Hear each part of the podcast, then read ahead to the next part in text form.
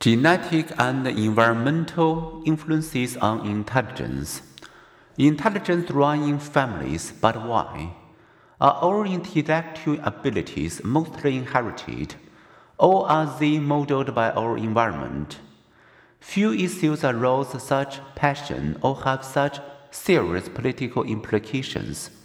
Consider if we mainly inherit our differing mental abilities and if success reflects those abilities, then people's socioeconomic standing will correspond to their inborn differences. This could lead to those on top believing their intellectual birthright justifies their social position.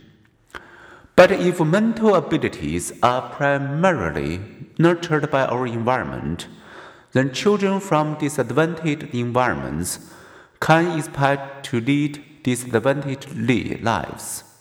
In this case, people's standing will result from their unequal opportunities. For now, as best we can, let's set aside such political implications and examine some of the evidence.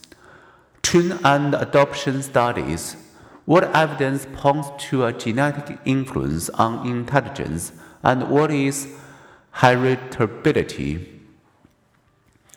Do people who share the same genes also share mental abilities? As you can see from figure 10.11, which summarizes many studies, the answer is clear yes. Consider 1.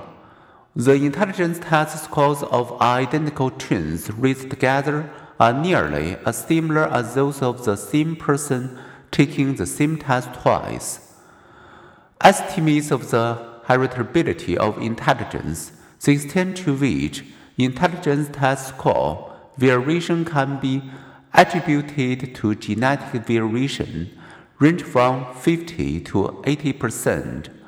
Identical twins also exhibit substantial similarity in specific talents, such as music, math, and sports, with heredity even accounting for more than half the variation in the national math and science exam scores of British 16 years olds.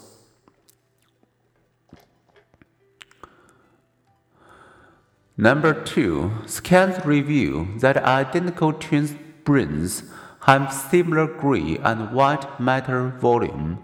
The area associated with verbal and spatial intelligence are virtually the same.